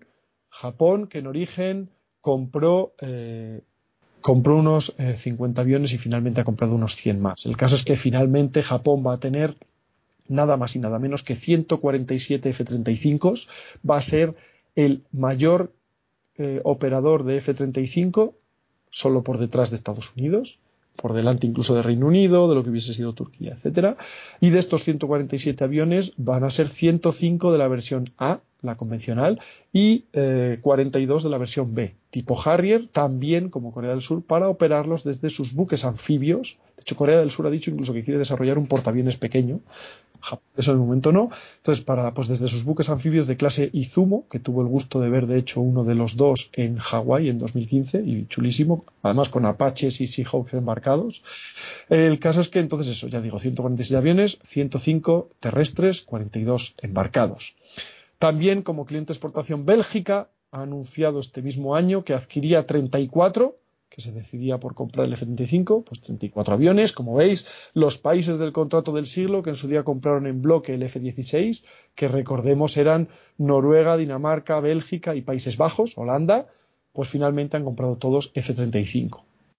Y luego también Polonia, que también Polonia recientemente ha anunciado que quiere adquirir 32 F-35As también. ¿De acuerdo? De todos modos, cuenta de las bajas cantidades que estamos hablando en este caso, porque eh, Dinamarca 27, Holanda porque aumentó hasta 46, pero también 30 y algo, Bélgica 34, Polonia 32. Estamos hablando de cantidades pequeñas, realmente pequeñas, aunque sean países relativamente pequeños, tenéis que pensar, dices, por ejemplo, Bélgica o Polonia, una treintena. En el caso de Bélgica es su única aviación de combate, igual que en el caso de Dinamarca o de, de Países Bajos o de Noruega, ¿no? Noruega con 52. Y recordad, eh, que estos países son OTAN y participan en ejercicios internacionales y en misiones internacionales. Simplemente, por ejemplo, Bélgica, imaginad que despliega cuatro aviones a la misión de Policía Aérea del Báltico, que supone dos más, siempre por de repuesto, ¿no? Por si acaso. Seis aviones ya cogidos de esos 34 mínimo. Más, imaginad que va a Red Flag o a cualquier otro ejercicio, a Frisian Flag, a cualquier otro ejercicio internacional o viene al TLP y manda otros cuatro o seis aviones, que es lo normal, menos de cuatro no se hace nunca. Cuatro o seis es lo normal, ¿no? Otros seis ya son doce aviones empleados fuera del país. Tengamos en cuenta que para defender el país, qué menos que tener un par de parejas de aviones, ¿no? O como mínimo uno listo, uno de, para sustituirlo en caso de tal, otro listo y otro para sustituirlo. Otros cuatro, pues 12 más 4, 16, son 34 aviones, teniendo en cuenta una disponibilidad en tiempos de paz del 50 al 60%, que no es rara en países que no tengan un presupuesto gargantuesco como Estados Unidos, ya está. Ya no le queda ningún otro avión para ninguna otra misión. Y como fallen algunos por un accidente o un problema de mantenimiento o porque tiene un despliegue más, ya está, ya no llega. O sea, ya están, entonces, estas cantidades tan bajas de aviones, aunque os parezcan países pequeños, son problemáticas. De hecho, ya digo, son países que tenían casi el doble de F-16 operativos. Y estoy diciendo la cantidad ya reducida, es decir, a lo mejor no recuerdo ahora, pero Bélgica, Noruega, Dinamarca, a lo mejor tenían 50 o 60 o 70 F-16 operativos y ahora hablamos de cantidades de una treintena de F-35.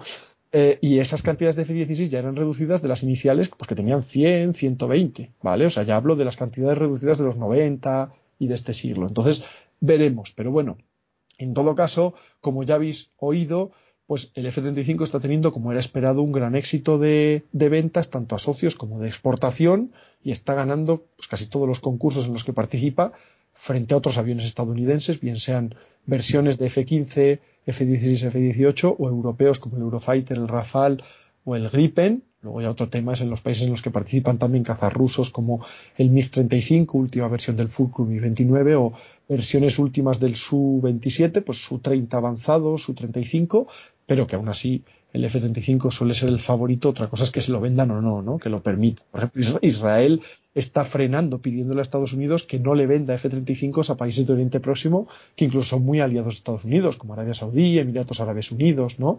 Etcétera, porque claro, lo tiene Israel y no quiere que otros tengan aviones de quinta furtivos, tan, con esas capacidades que dan.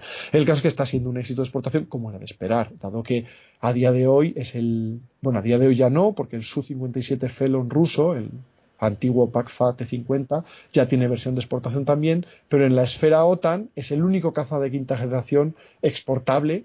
Y entonces, claro, pues ya a estas alturas de 2020, lo normal y es verdad es adquirir, eh, ya si es para los próximos 40 años, pues adquieres un quinta generación, ¿no? Pensando en los próximos 40 años.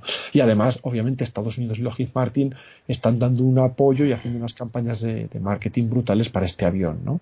No, y que les interesa tener el mismo avión en todos sitios. Eso, por supuesto, por todo, por homogeneidad en la OTAN.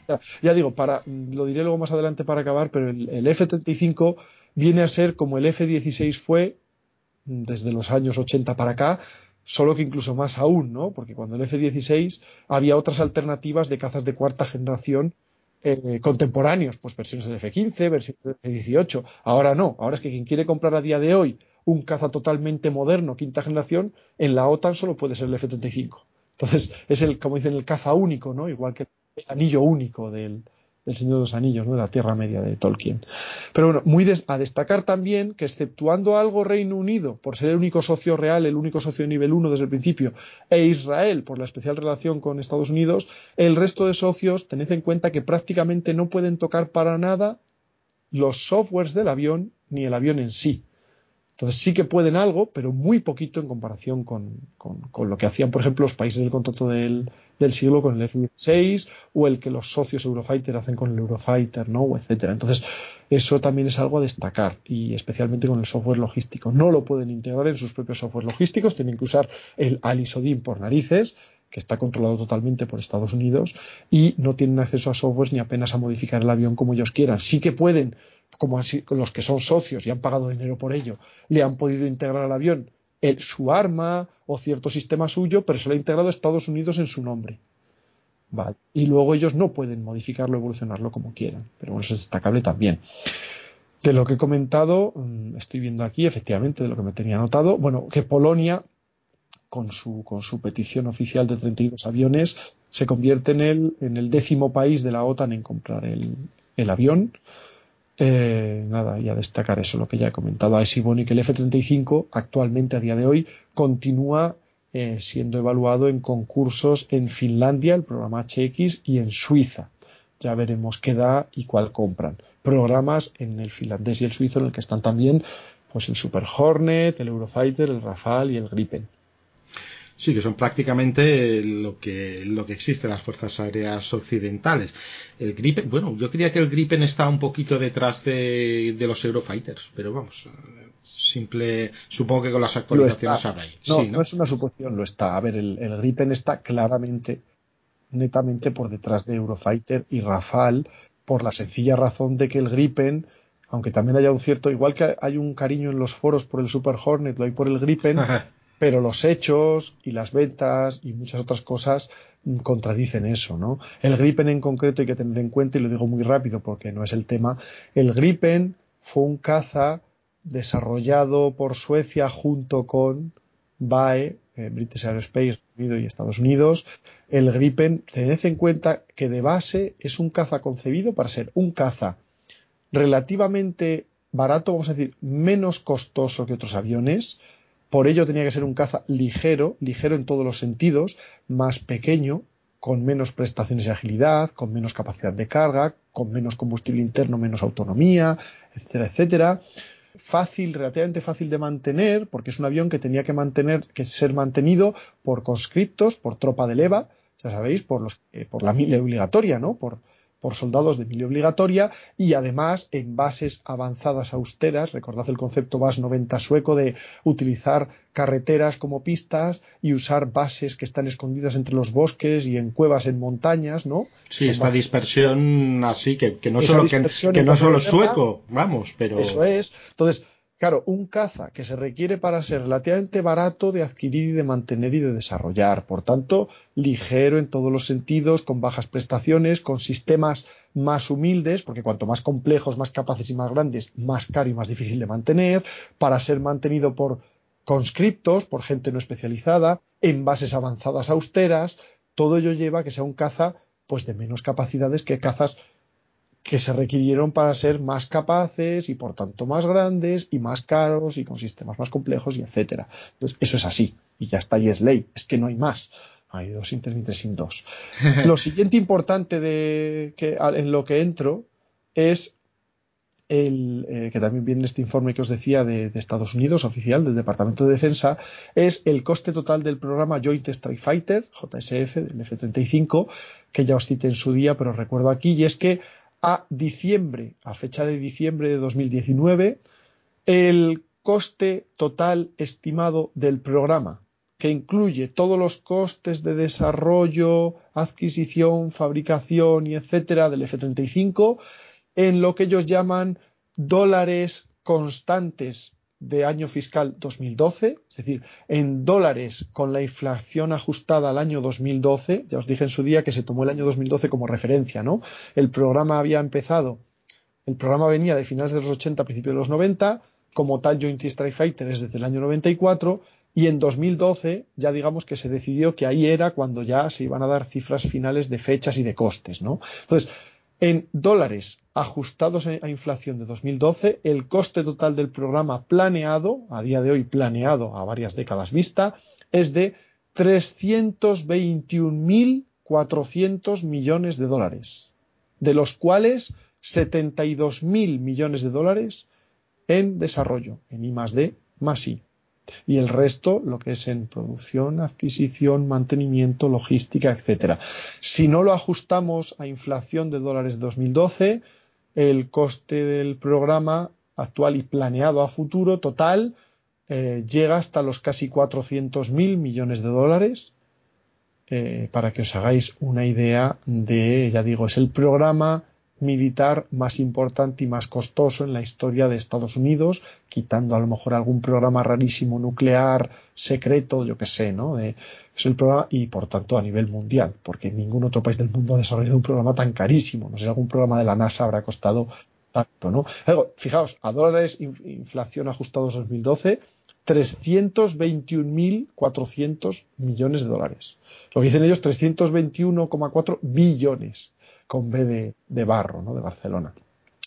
Una barbaridad. Ya digo, gran parte viene por los costes de mantenimiento que se, están demostrando mucho más altos, el coste de ciclo de vida, ¿no? coste de mantenimiento a largo plazo de lo que se esperaba.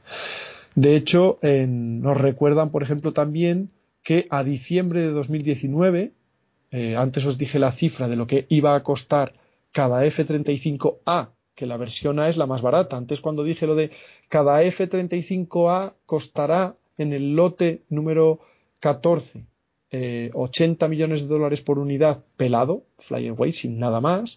Eso es la versión A. Las versiones B y C, de tipo Harrier y de portaaviones, son más caras, bastante más caras además, porque tienen un montón de modificaciones específicas para ese tipo de operaciones, ¿no? Como ya expliqué.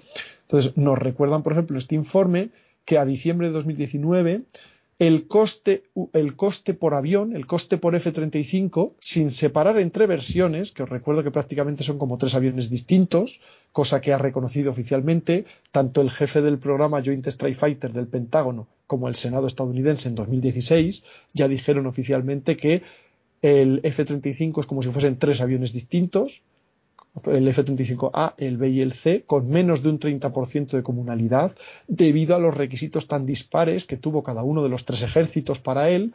Al final la comunalidad es muy baja y hay muchas diferencias entre ellos reales operativas, ¿no? Es como si fuesen tres aviones distintos. Bueno, el caso es que a diciembre de 2019 el coste por unidad del F-35, sin dividir entre versiones, es si incluimos los aviones de desarrollo, prototipos y etcétera, que son muchísimo más caros, infinitamente más caros. Sale cada uno a 108 millones de dólares, sin incluir el coste del motor, que el motor ya os digo que cuesta casi 20 millones de dólares, depende de la versión del motor, Y si excluimos el coste de las versiones de pruebas, prototipos y etcétera, que ya digo son especialmente caras porque son los primeros que se fabrican, se hacen todos a mano, piecita a piecita, todo carísimo, ¿no? El coste eh, por unidad en diciembre del 19 es de 83 millones de dólares, en dólares ajustados a inflación de 2012 y repito, sin incluir el coste del motor que es de entre 10 y 20 millones de dólares. También, por cierto, a diciembre del 19 nos dicen que el programa de motor del F-35 tenía un que el, de hecho mira lo digo aquí se me ha olvidado antes lo he dicho lo tenía aquí anotado el motor del F-35 a diciembre del 19 costaba por unidad incluyendo todos los motores que se han fabricado desde los primeros más caros hasta los últimos más baratos una media de 22 millones de dólares eh, y si lo, lo pasamos a dólares de a inflación de 2012 de 16,7 millones de dólares por unidad. Solo el motor, ¿eh? digo, para que os hagáis una idea y podáis sumar la cifra anterior. Como dije, eso, para los firmados ahora, para entregar a partir de 2023, en el último lote, el lote 14, se espera un coste unitario de 80 millones de dólares por unidad, flyaway, pelado, sin nada, que no podría ni volar, ahí sí incluyendo el motor e incluyendo los parches por la concurrencia. Pero es el 75A, repito, que las versiones B y C son más caras y que ese precio nunca es real porque debe incluir repuestos, logística, entrenamiento y muchas cosas más.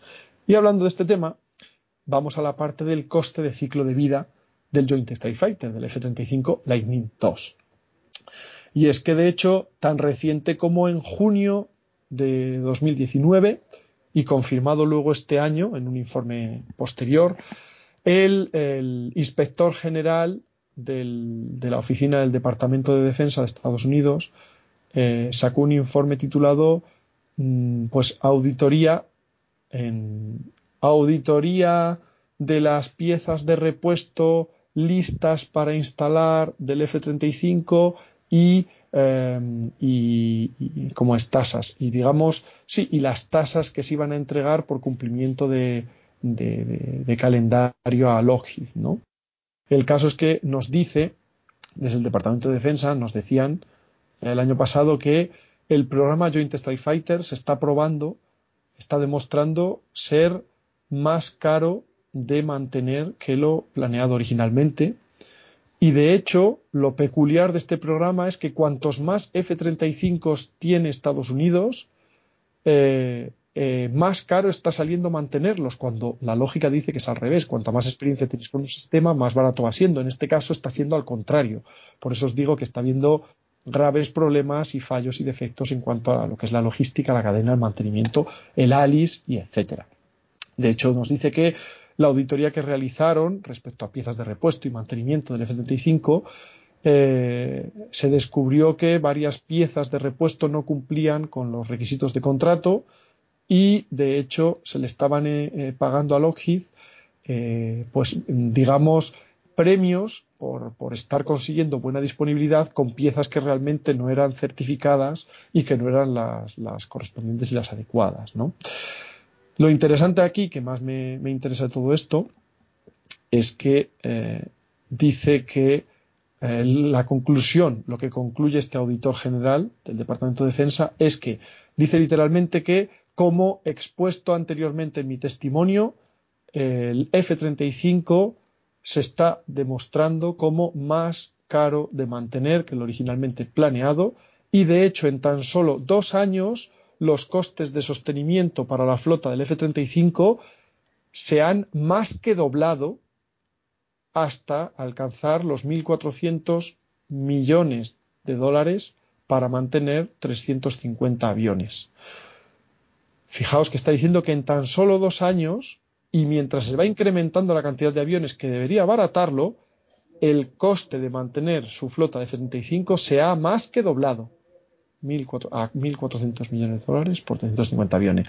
Y de hecho, en una noticia de este mismo año, nos ha recordado Estados Unidos que en el año fiscal 2018 el coste por hora de vuelo del F-35, recuerdo, coste por hora de vuelo, que significa que, bueno, pues por cada hora de vuelo de un avión, ese avión requiere X horas de mantenimiento, X piezas de repuesto, gasta X combustible, requiere de ciertas instalaciones durante esas horas de mantenimiento y todo eso es un coste, ¿no? pues coste de sueldos, coste de piezas, coste de, uso de instalaciones, coste de combustible y muchas otras cosas. Pues, eh, coste de hora de vuelo. Pues en el año fiscal 2018 el coste por hora de vuelo del F-35 a la versión A, la convencional, que es la más barata, tanto de adquirir como de mantener, estaba en la barbaridad de 44.000 dólares por hora de vuelo.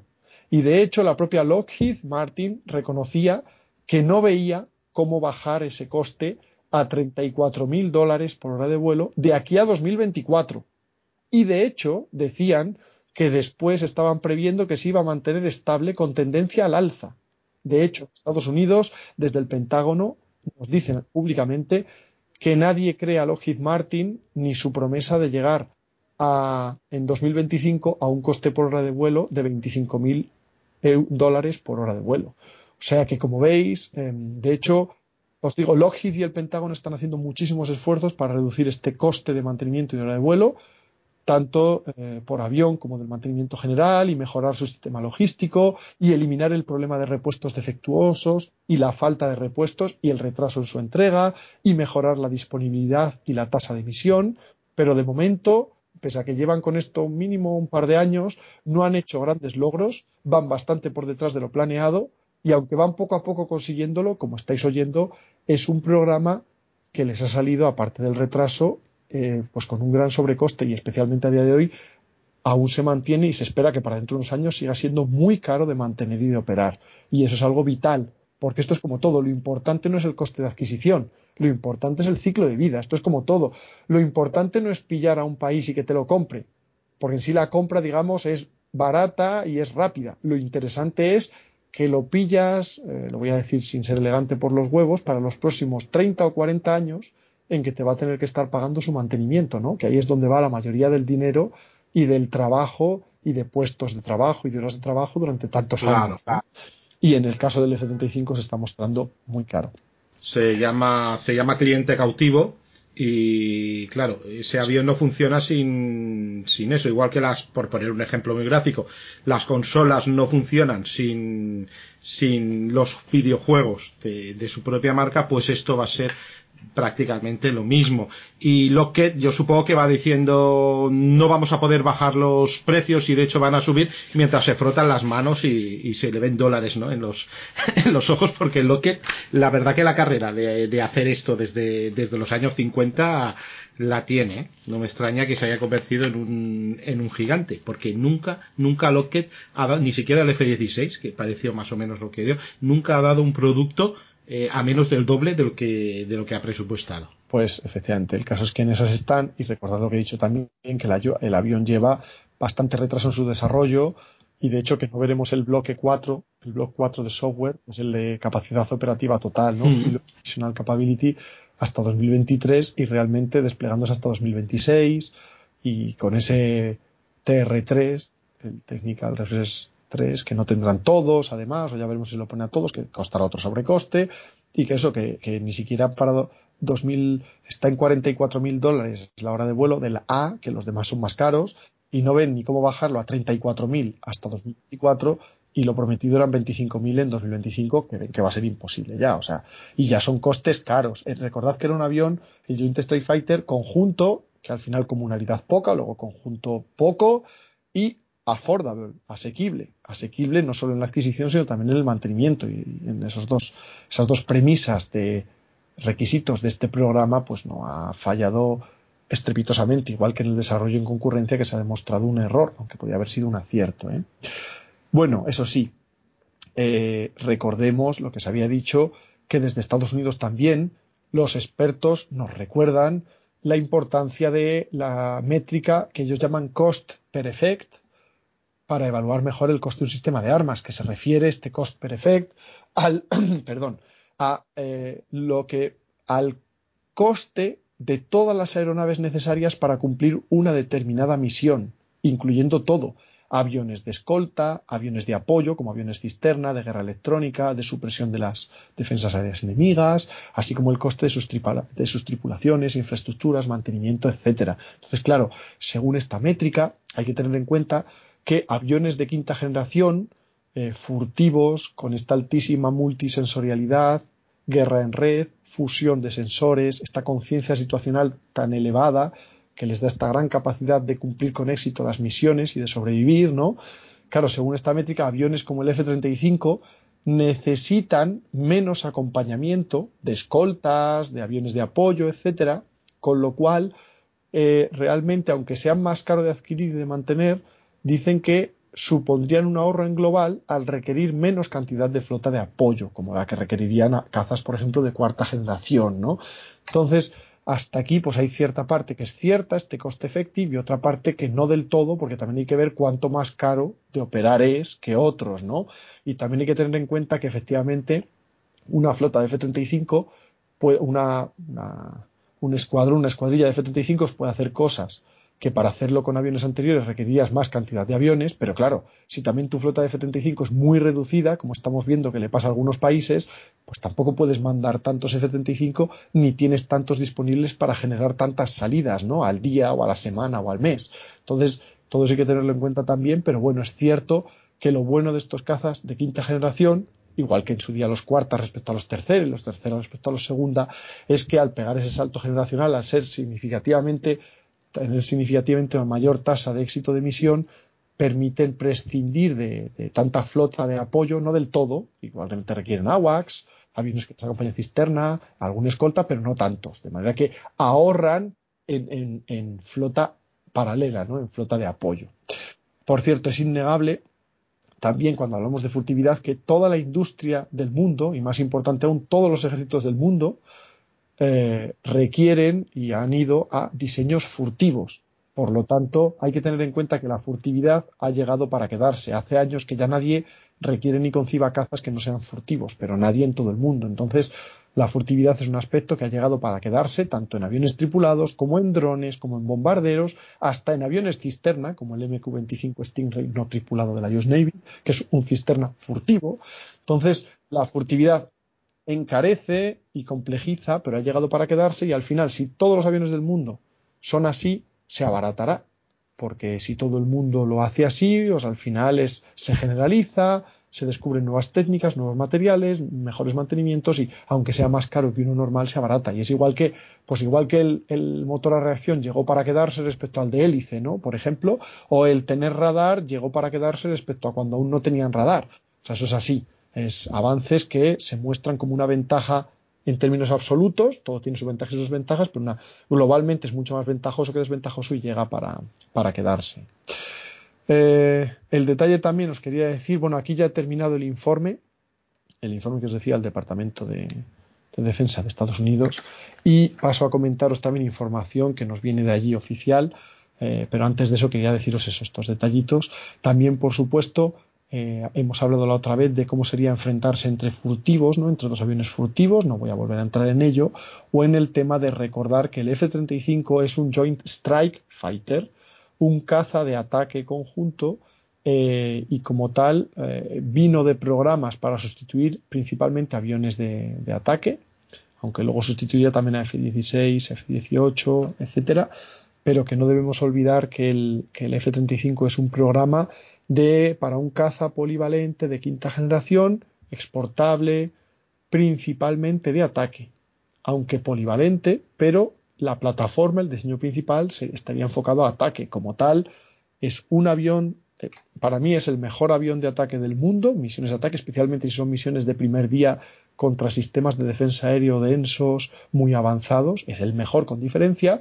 Para misiones aire-aire, hay que, depende, para misiones de defensa aérea, de QRA, de Scramble, para misiones de, de aéreas de contraaviones de cuarta generación, no de alto nivel ni de superioridad aérea. Es un caza muy bueno, muy bueno.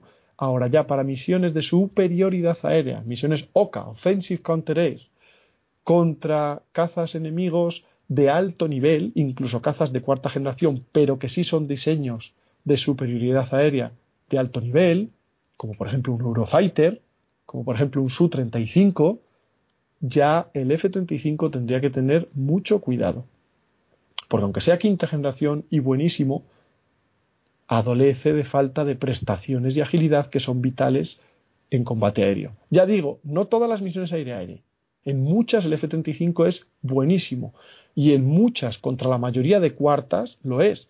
Contra Teams, F-16, F-18, eh, contra J-10 chinos, contra MiG-29 y sus versiones eh, rusas o varias de las de Su-27, es muy bueno, pero contra versiones muy recientes de cuartas eh, de superioridad aérea, como el F-15 en versiones recientísimas, o eso el Eurofighter, o un Su-35, o pues hay que tener cuidado porque estos sí tienen unas grandes prestaciones de agilidad que sí, también el que vuela más alto y más rápido y puede imprimir a sus misiles mayor eh, velocidad de salida y, que es más ágil para es lo que explicábamos, ¿no? De huir y volver a atacar, huir y volver a atacar, y para esquivar ataques enemigos, tanto de misiles como aire-aire, como tierra-aire, etcétera, también tiene ventajas. Pero lo dicho, como caza de ataque el F-35 es una maravilla, como caza aire-aire también es muy bueno, ahí hay que tener en cuenta en qué tipo de misiones aire-aire y contra qué tipo de amenazas, porque su diseño no es para superioridad aérea, aunque sí para otros muchos tipos de,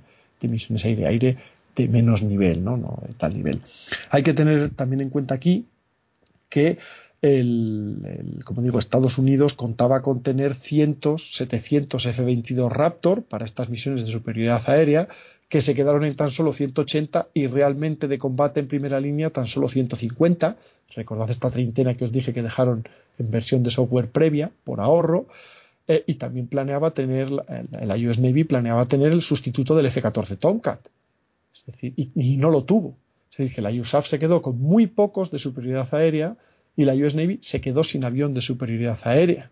Con lo cual, el, el F-35, tanto el A como el C, eh, están viéndose abocados a que les amplifiquen, a que les mejoren sus capacidades aire-aire, pues incluyéndoles más misiles aire-aire, añadiéndole más modos aire-aire a sus sensores, etcétera, para que dentro de lo que puede la plataforma y los sensores le permita ser más capaz en aire-aire, porque los ejércitos a los que va se quedaron sin suficiente capacidad de superioridad aérea. De hecho, de ahí que la Fuerza Aérea de Estados Unidos, recordemos, está modernizando 200 de sus F-15C de superioridad aérea, así como otros 200 de sus F-15 Strike Eagle de, interdicción profunda de ataque, y está también modernizando profundamente eh, unos 1000 F-16C, que ya es decir, ¿eh? em, o 800 o 900, casi 1000 F-16, que es una barbaridad, para que duren, estamos diciendo, estos F-15C para que apoyen en superioridad aérea al F-22 y también junto al F-35A, pero, pero es que el F-35A ya digo, está más enfocado a ataque, y, eh, el F-16, y que hablan de para que lleguen, modernizándolos a fondo, para que lleguen nada más y nada menos que a la década de 2040, señores. Pero es que además la Fuerza Aérea de Estados Unidos, este mismo verano, ha confirmado que va a comprar prácticamente 200 F-15EX de la ultimísima versión del F-15 desarrollada a partir de la versión Advance saudí y catarí, pero expresamente para Estados Unidos, o sea que imaginaos aún más capaz, pues casi 200 F-15X que compra nuevos para empezar a fabricar ahora, de hecho ya han firmado el contrato de motores, ya está firmado el primer lote y ya están firmando los lotes 2 y 3 a día de hoy para superioridad aérea y apoyo al F-22 y al F-35 en tareas. O sea, para que veáis. Y la US Navy, ya os he dicho, la US Navy ha comprado y está terminando de recibir casi 600 F-18, Super Hornet y Growler, frente a una adquisición planeada de tan solo 270 F-35C. Con lo cual, como veis, bueno, y Rusia y China están comprando cantidades ínfimas de sus quintas, de su Su-57 Felon y de su J-20. Eh, en comparación con que en paralelo siguen comprando docenas y docenas al año de cazas de cuarta generación, de versiones del Mi-29 como el Mi-35, sobre todo de versiones del Suhoi Su-27 Flanker como el Su-35 y Su-30SM, y China pues versiones del Su-J10 que ya va por la versión B versiones del J11, eh, los J15 y J16, etcétera, etcétera. Y eso son cuarta generación, señores. O sea, a día de hoy, si estos son las potencias mundiales, y a día de hoy y durante la década de, 2020, de los años 20 van a seguir comprando grandes cantidades o significativas, e incluso en el caso de Rusia y China, mayormente cazas de cuarta generación, eso significa que los modernizados van a durar hasta 2040 fácil y los que están comprando nuevos van a durar mínimo 30 o 40 años más. O sea, señores, hasta 2060, tranquilamente. Estamos hablando de que los cazas de cuarta generación tienen mucha vida por delante, ni mucho menos la quinta generación los ha matado ni los va a matar.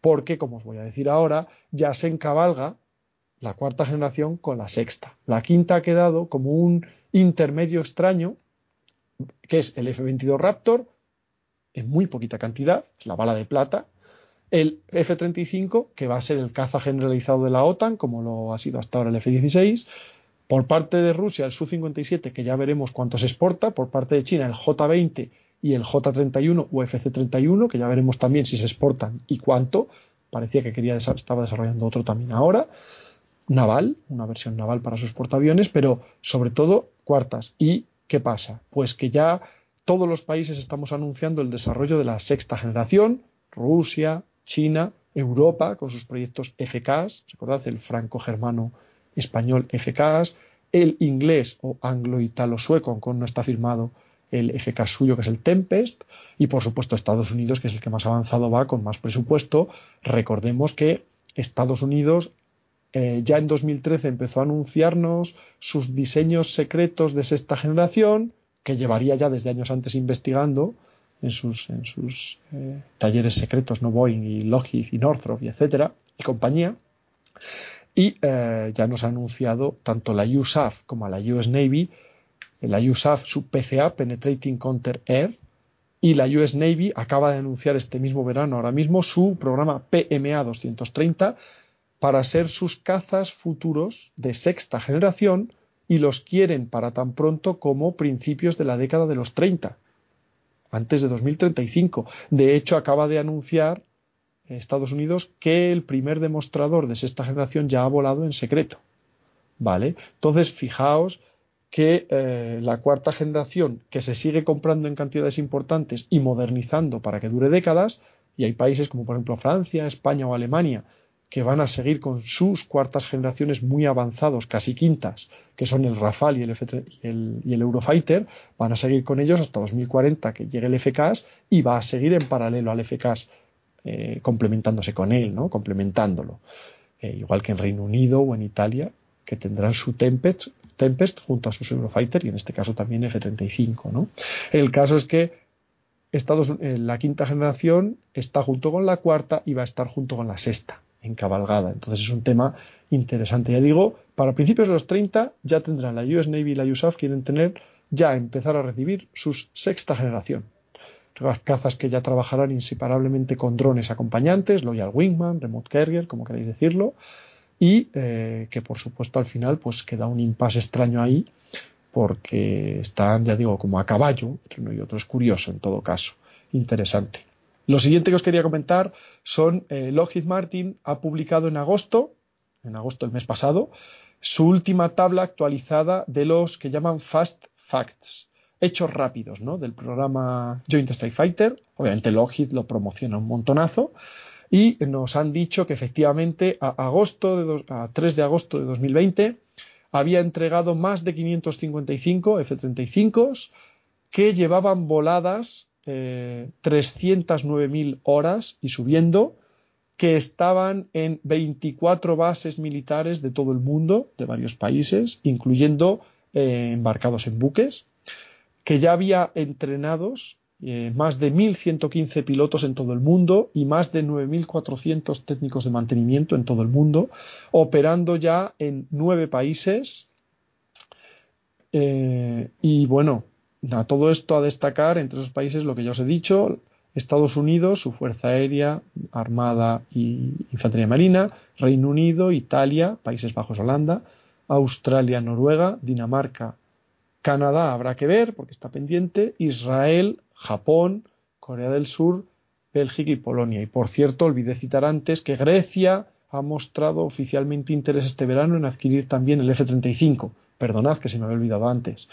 Y os quiero destacar lo que dije el otro día, y es que, fijaos, con casi 600 aviones entregados a un montón de países, con 310.000 horas voladas, llevando volando oficialmente entregado desde 2013 en Estados Unidos, más tarde a otros países, y aún el avión no está más que operativo inicial, IOC, Initial Operative Capability. Esto demuestra la lentitud, el retraso y los problemas que está teniendo, porque a estas alturas tenía que ser ya FOC y ya está, está diciendo que no va a ser, no va a tener capacidad operativa total como pronto hasta 2023 con el bloque 4, el lote 15 con el TR3. Entonces, fijaos, entre 2023 y 2026. Pero bueno, en todo caso, el programa avanza, se sigue entregando, siguen entregando a personal y claro, está ya un poco por todo el mundo. Si veis el plano, está pues ya está en América, está en Europa, está en Asia, está en Oceanía, está por todas partes. Ya para acabar eh, esta serie mm, sobre el F-35, Lightning II, sobre el Joint Strike Fighter, el JSF, quiero acabar diciéndoos que en el F-35, F-35A, B y C, es el mejor caza de ataque del mundo globalmente, especialmente cuando hablamos de enfrentarlo a sistemas A2 de 2, a sistemas de denegación aérea, sistemas de redes integradas de defensa aérea modernísimas y muy capaces, como por ejemplo eso, las S400, ya S500, S450, etcétera, y todos los que llevan detrás asociados también de, de largo alcance, pues de medio alcance, corto alcance, etcétera, y sus radares, etcétera. Em, el F-35 es el mejor caza de ataque del mundo en global, desde luego muchísimo mejor que a quienes vino a sustituir, que son el F-16, el F-18, el Harrier y el A-10, y desde luego en global mucho mejor que cualquier otro cuarta en general, también sea ruso, chino, europeo, en misiones de ataque, y desde luego es un buen caza aire-aire, superior también a F-16, F-18 y similares, como Flanker y Fulcrum previos, J-11, J-10, que ya es mucho decir, aunque eh, en misiones de superioridad aérea o misiones aire-aire muy demandantes contra cazas muy avanzados eh, o de muchas capacidades, pues como por ejemplo puede ser F-15 muy avanzados o Eurofighter, pues ahí ya no se puede decir que sea claramente mejor, o no lo es, porque estos sí que fueron diseñados para principalmente polivalentes, pero para superioridad aérea, mientras que el F-35 lo fue para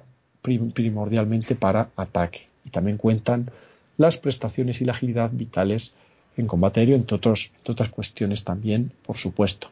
En todo caso, el F-35 ha estado demostrando en los sucesivos red flag en los que ha participado desde 2017, desde febrero del 17, ha mostrado en, ejercicios como estos que son los más complejos y complicados y similares, un comportamiento genial con unas tasas de éxito de misión y de derribo de enemigos impresionantes y de hecho en los testimonios que podemos leer y escuchar, los pilotos lo adoran, entre otros porque adoran su furtividad, el hecho de que no les vean, ¿no? el hecho de poder ver antes de que les vean a ellos, y adoran la enorme conciencia situacional que les da y además su facilidad de manejo, ¿no? porque tiene que ver todo, toda esa capacidad que tiene, ya os digo, de sus sensores avanzados un montón de tipos de sensores, esa fusión de sensores real y elevadísima, esa capacidad de guerra en red mejor que ningún otro, etcétera.